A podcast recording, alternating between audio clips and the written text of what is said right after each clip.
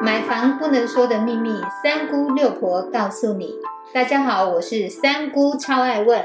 我是六婆蒋光光。买房一百问第四十一问：一百一十年下半年度新制做法有哪些？现在要带大家一起来回顾一百一十年下半年度内政部针对房地产的部分到底有哪些新制的做法。六婆，你赶快跟大家说明一下。房地产在一百一十年的七月一号有两个很重要的政策上路，对自用住宅其实影响没有很大，最主要是要打炒房。今年的价格从上半年来看是很温和的在缓涨。但是下半年可就不一样了哦。七月一号上路的两大政策是什么？这一波我们政府在实价登录的部分呢，有做比较大的变革。以前只揭露区段地号门牌，实施新制后。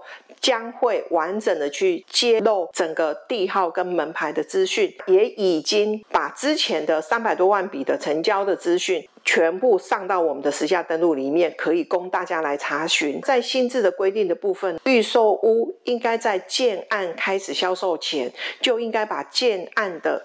资讯跟定型化契约要报请地方政府来备查，但是呢，预售屋它不论是建筑业者哦，自售或者是委托代销业者来销售，这是跟以前不一样的。以前它只规范到整个代销业，然后这一次只要是业主的自建自售，就是建设公司他自己盖自己卖，它也归纳到我们的。一个实价登录必须要去做申报的一个登录的动作，在整个买卖的部分，在签订买卖契约开始的三十天以内，就要去做一个申报成交价格的资讯。为了要查核这个申报登录资料的正确性，新制有规定哦，地方政府可以向交易的当事人查阅相关文件或提供说明，对于可能有。不实申报登录价格的案件，内政部可以向税捐机关或金融机构。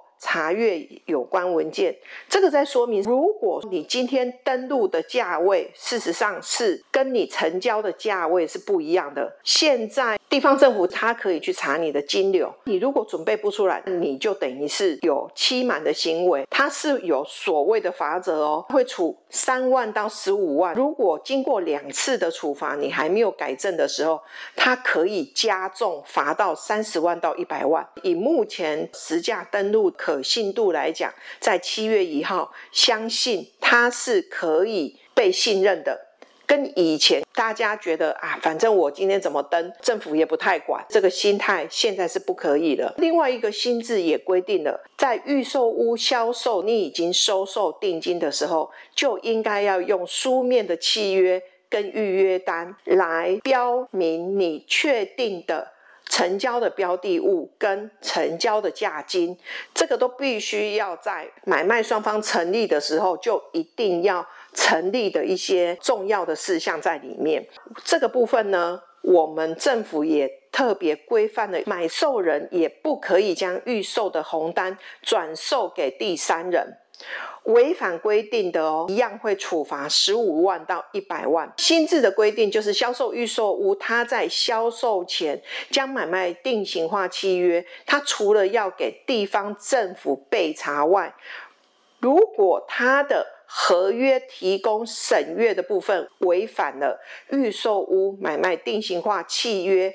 应记载及不得记载事项，它其实可以直接处罚六到三十万。从这些，包括它的实价登录实际金额的一个确定，再包括整个红单不能买卖，再包括在合约里面应记载及不得记载的事项要落实之外，政府是真的下足了苦心在。